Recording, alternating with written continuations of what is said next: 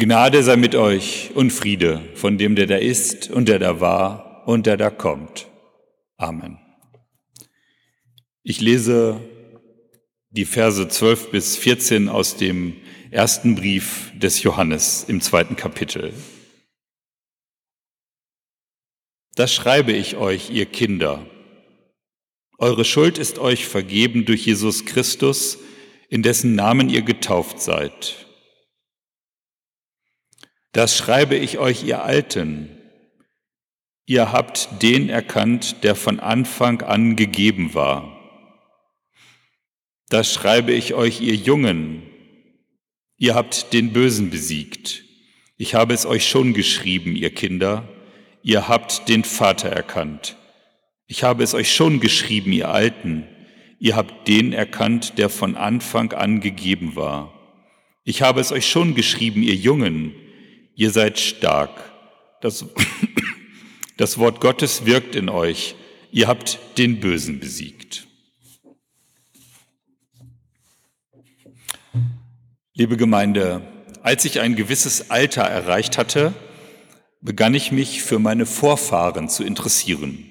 So habe ich mir angesehen, was meine Vorfahren über meine Vorfahren schon in herausgefunden hatten. Und das meiste, was sie herausgefunden hatten, war, wer, wann, wo geboren, getauft und gestorben ist. Dazu, wenn man Glück hat, erfährt man noch den Beruf oder was die Leute sonst so getan haben. Die Daten findet man meist in früheren Zeiten in Kirchbüchern. Da gab es ja noch kein Standesamt. Der Brief des Johannes, aus dem ich gerade einen Abschnitt vorgelesen habe, der findet andere Dinge wichtig weiterzusagen. Er fragt nicht, wo bist du geboren, wurdest du getauft, wo bist du gestorben, sondern er fragt, welche Schuld wurde ergeben vergeben? Welche Erkenntnis hast du in deinem Leben errungen? Wie hast du das Böse besiegt? Und ich habe mich dann gefragt, rückblickend, wenn ich bei meinen Vorfahren immer lese, wo sie geboren, gestorben, beziehungsweise wo sie getauft wurden, was ihnen wohl im Leben wichtig war. Haben sie einander vergeben? Haben sie großen Schmerz erlitten? Was war wichtig oder was wäre mir wichtig zu wissen von meinen Vorfahren, wenn ich sie fragen könnte? Und manche Fragen, die tauchen bei mir auf und da denke ich, das wäre gut, wenn ich die zum Beispiel meine Großmutter gefragt hätte, bevor sie gestorben ist. Zum Beispiel hätte ich gerne gewusst, ob sie im Rückblick sagen würde, ja, ich habe versucht, mir meine Herzenswünsche zu erfüllen. Oder ich hätte gerne gewusst, wozu das Leid, was sie durch Vertreibung und Flucht erfahren hat, wie sie damit umgegangen ist. Ist sie dadurch zum Beispiel barmherziger anderen Menschen gegenüber geworden und konnte dadurch besser vergeben? Oder hat sie sich durch das Leid, was sie erfahren hat, eingeigelt, um sich zu schützen? Ist vielleicht innerlich erstarrt oder sie hat sich gepanzert, damit ihr so etwas nie wieder passiert. Das hätte ich gerne noch gefragt. Johannes schreibt und er möchte, dass wir weiterschreiben. Wir sollen schreiben den Jungen, den Alten und den Kindern. Ich soll von Gott schreiben, was ich erfahren habe und ich beginne mit dem, was bei Johannes sehr stark ist, vom Bösen zu schreiben. Und dann später von dem Guten, von der Taufe und von der Stärke in Gott. Vom Bösen und der Sünde. Hier in der Kirche sprechen wir von Sünde. Wir bekennen sie als Schuld. Heute zum Beispiel haben wir ja auch am Anfang das Schuldbekenntnis gesprochen. Und wenn ich das ganz ernst nehme, dann setze ich mich dabei mit meiner Schuld auseinander. Ich bekenne meine Schuld in dem Schlechten, was ich getan habe, und auch in dem Guten, was ich unterlassen habe zu tun. Meine Schuld wird mir hier im Gottesdienst nicht vorgeworfen, wie das sonst der Fall ist.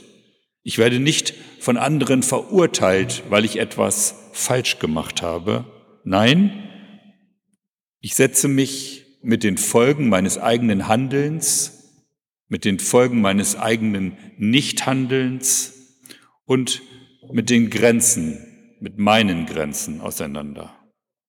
Eingespannt zwischen der Schöpfung, Gott, den Mitmenschen und mir selbst passiert es immer wieder, dass ich nicht so handle, wie ich eigentlich sollte. Dass ich mir gegenüber, Gott gegenüber oder anderen gegenüber schuldig werde. Klingt das jetzt für Sie zu abstrakt, wenn ich das so sage mit dem Schuldigwerden?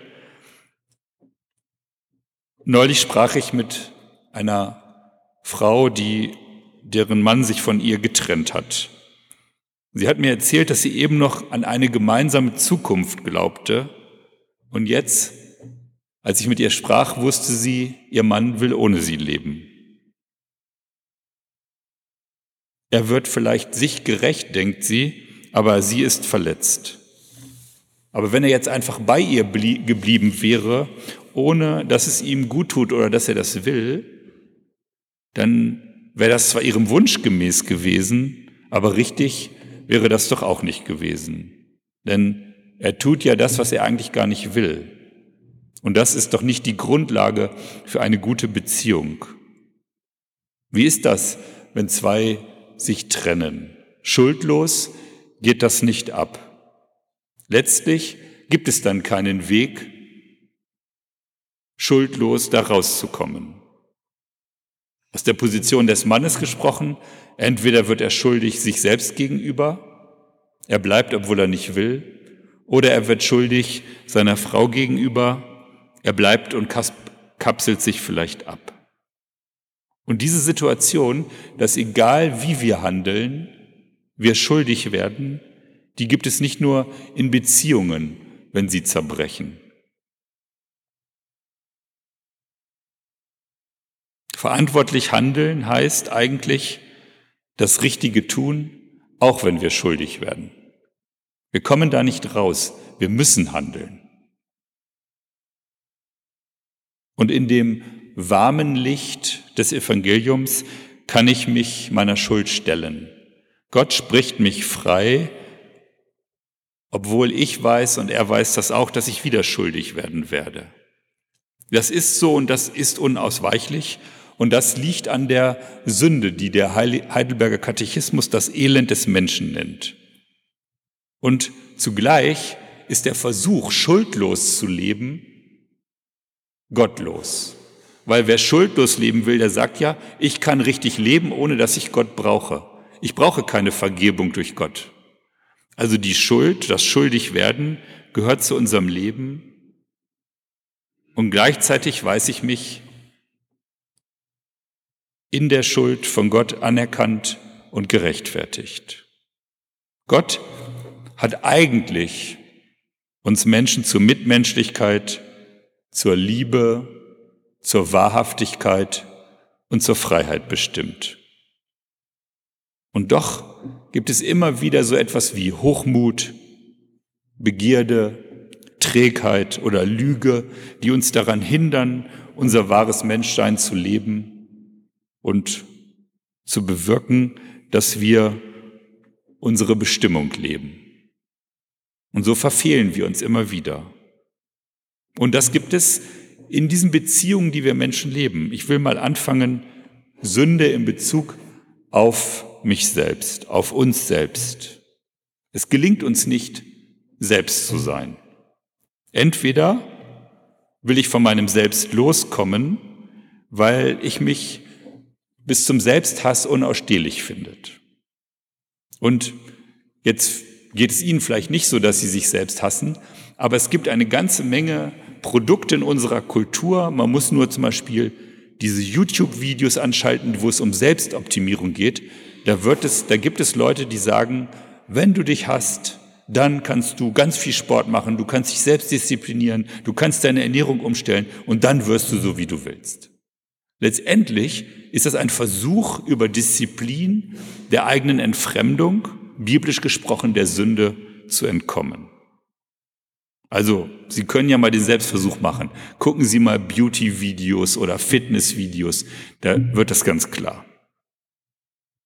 Die nächste Möglichkeit, mit sich selbst, ist, wenn Leute sich selbst verwirklichen, egal wie es den anderen damit geht. Wenn sie einfach das tun, was sie für richtig halten und keine Rücksicht auf die anderen nehmen, dann kann das auch zur Selbstentfremdung führen. Und dann gibt es ja noch die Leute, die gar nicht wissen, wie sie eigentlich selbst sind und deshalb vielleicht sich dadurch schon verfehlen, weil sie ihre eigenen Grenzen und die eigene Bestimmung nicht erfahren. Und dann, ich habe schon diese Merkmale genannt, führt es auch zur Entfremdung von den anderen, wenn wir nicht Menschlichkeit, Respekt und Fürsorge mit anderen leben, sondern von Hochmut, Trägheit und Lüge getrieben sind, dann werden die menschlichen Beziehungen oft vom Kampf um Selbstbehauptung und Durchsetzung und maximalen Eigennutz überlastet. Und das Dritte, die Sünde entfremdet uns natürlich auch von Gott. Die Bedeutung der Beziehung zu Gott wird unterschätzt vielleicht sogar verkannt oder verleugnet oder vergessen. Und dann überlagert unser Misstrauen unsere Gottesbeziehung. Es wird alles kritisch angeschaut und wir kommen gar nicht in ein lebensförderliches Gespräch mit Gott. Dass wir im Gespräch mit Gott herausfinden, wozu er uns bestimmt hat und dass wir dieses Leben dann richtig leben können. Als Menschen sind wir also nach biblischer Ansicht in der Sünde gefangen. Und wir brauchen die Befreiung durch Gott, um richtig leben zu können. Gegenüber uns selbst, gegenüber unseren Mitmenschen, gegenüber Gott. Und das geschieht durch die Versöhnung mit Gott. Und das Gute ist, so schreibt es der erste Brief des Johannes, Gott hat schon damit angefangen in Christus. Die Befreiung beginnt mit der Taufe da befreit uns Gott von der Macht des Bösen und wirkt das Gute an den Getauften durch seinen guten Geist. Und trotzdem bleibt es dabei und es gibt noch das Böse. Ich muss das, wenn man die Nachrichten guckt, kann man sich das denken, was es gibt. Es gibt aber auch zum Beispiel Eltern, die ihre Kinder vernachlässigen. Es gibt Partner, die ihre Partnerin oder Partnerinnen, die ihre Partner betrügen, verletzen oder misshandeln. Es gibt Freunde, von denen man denkt, dass sie Freunde sind und die das Vertrauen missbrauchen oder einem später verleumden. Es gibt Menschen, die Böses tun, um anderen Schaden zuzufügen. Manche machen das unbewusst, aber da kann ich auch nur wieder auf die Nachrichten verweisen. Es gibt auch Leute, die machen das mit voller Absicht. Und schließlich gibt es noch Menschen, die mit ihrem Handeln Böses tun, ohne zu wissen, dass sie das bewirken. In der Sicht der Bibel sind wir also alle Sünderinnen und Sünder, nicht nur in unseren Taten, sondern auch in unserem Herzen. Deshalb hat man früher von der Erbsünde gesprochen, heute würde man eher von der Grundsünde sprechen. Alle Menschen befinden sich in Bezug auf die Sünde in der gleichen Lage. Aber die Grundsünde wirkt sich in jedem Leben anders aus. Alle Menschen sind Sünder, aber alle, nicht alle sündigen auf dieselbe Art und Weise. Vor allem, und da sind wir denn doch nicht alle gleich, die Schuld, die wir durch die Sünde auf uns laden, wiegt unterschiedlich schwer. Nicht alle Sünder sind gleich schuldig. Sünder hingegen sind wir in gewisser Weise doch alle gleich. Und im Sündenbekenntnis bitten wir Gott, uns unsere Schuld zu vergeben und in Zukunft besser zu leben, mit seiner Hilfe. Aber wie gehen wir jetzt also mit dem Bösen um? Zum Beispiel mit dem Bösen, das wir erfahren haben. Manche böse Handlung von anderen Menschen tut uns sehr weh. Sie tut nicht nur weh, sondern sie hinterlässt auch tiefe Wunden. Manche Verletzungen durch andere Menschen sind so dass das unser Leben verändert. Und ich meine damit nicht gerade zum Guten. Also, dass wir zum Beispiel durch die Verleumdung von anderen Menschen einen bleibenden Schaden haben. Oder das Beispiel, was ich hatte mit der Trennung, das hat ja Auswirkungen familiär, finanziell und auch vielleicht in Bezug auf das Weltvertrauen, wenn jemand eben noch glaubte, alles ist in Ordnung und dann einen Tag später ist nichts mehr in Ordnung. Und weit über dieses gebrochene Vertrauen hinaus muss man ja irgendwie mit dieser Lebensveränderung klarkommen und das nicht, weil man sich selber so entschieden hat, sondern weil andere das so wollten und weil die Handlung von anderen einem keine Wahl lässt. Und so ein, wenn man so etwas erlebt, dass andere einem etwas Böses antun, dann schreit das ja nach Vergeltung. Das Bedürfnis nach Gerechtigkeit ist in uns tief ausgeprägt und damit es bei uns nicht mehr so weh tut, würden wir am liebsten dem anderen auch Schmerz zufügen. Auge um Auge, Zahn um Zahn. Oder zumindestens den anderen für den Rest unseres Lebens hassen. Wenn man es ihm schon nicht direkt heimzahlen kann, dann soll er unseres Hasses gewiss sein. Und wenn es nicht besser wird, wenn der Vorwurf, der Schmerz, die Wut und der Hass ständige Begleiter werden, dann hilft eigentlich nur Vergebung. Die andere Person, wenn die zum Beispiel dir gegenüber schuldig geworden ist, das liegt in der Verantwortung der anderen Person, die das Böse getan hat. Darüber hast du keine Kontrolle. Aber was du jetzt damit tust, wie du darauf reagierst, das kannst du sehr wohl bestimmen. Die erste Reaktion wird vermutlich so sein, dass man sagt, das ist spontan, das ist natürlich, das ist keine überlegte Re Reaktion. Aber wenn du der anderen Person nicht vergibst, die das Böse getan hat, wird ein Teil dieser zerstörerischen, dieser verletzenden Energie ein Teil von dir bleiben. Und dieser Schmerz bleibt dann in einem Raum in deinem Herzen. Er bleibt in deinen Gefühlen und in deinem Körper und das ist schädlich. Jetzt möchte ich noch mit einem Missverständnis aufräumen, was Vergebung heißt. Vergebung heißt nicht, dass man das, was passiert ist, rechtfertigt oder abschwächt oder leugnet. Nein, die Vergangenheit bleibt die Vergangenheit und die böse Tat bleibt die böse Tat. Es heißt nur, dass du auf dein Recht, auf Vergeltung, auf Wiedergutmachung und auf Nachtragen verzichtest. Aber nicht, weil es für den anderen gut ist, der das Böse getan hat, sondern weil es für dich gut ist. Es geht dabei nicht um die andere Person. Es geht dabei um dich, wie du weiterlebst nach dieser Tat. Und wenn du dich für die Vergebung entscheidest, übernimmst du Verantwortung für dein Leben. Du kannst dann zum Beispiel sprechen, schlimm genug, was damals passiert ist, aber ab sofort werde ich nicht länger zulassen, dass dieses Erlebnis mein Leben dauerhaft vergiftet. Dann sagst du vielleicht oder betest du oder du, am besten ist, du sprichst es laut aus in deiner, in deinem Zimmer, wenn du allein bist. Ich weiß jetzt ja nicht, an wen Sie zum Beispiel denken, aber man kann zum Beispiel sagen, Person XY, ich vergebe dir. Ich lasse dich los. Alles, was du mir angetan hast, ist dir verziehen. Ich werfe es dir nicht länger vor, was war, war. Aber jetzt und in Zukunft bestimmt es mich nicht mehr. Ich vergebe dir. Und dann kann man beten, Gott schenke mir ein reines Herz und gebe mir die Kraft wahrzumachen, was ich gesagt habe. Und vergib uns unsere Schuld, wie auch wir vergeben unseren Schuldigern. Denn dein ist das Reich und die Kraft und die Herrlichkeit in Ewigkeit. Amen. Und Johannes, vom Anfang, der beschreibt das so.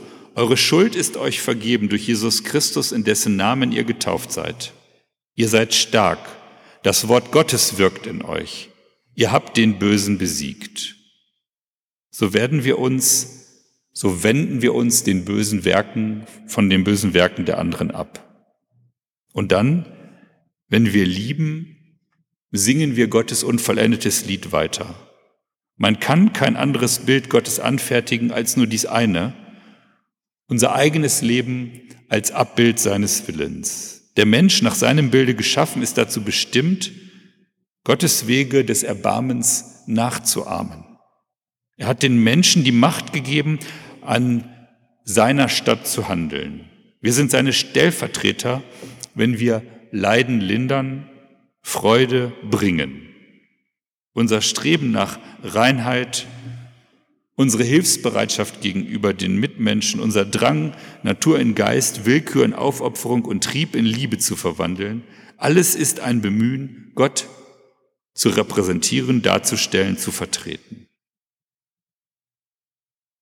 Gott versöhnt sich mit dir.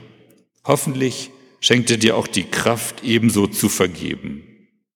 Dann können wir werden, was wir schon lange sind, Kinder Gottes. Und der Friede Gottes, welcher höher ist als unsere Vernunft, bewahre unsere Herzen und Sinne in Christus Jesus. Amen.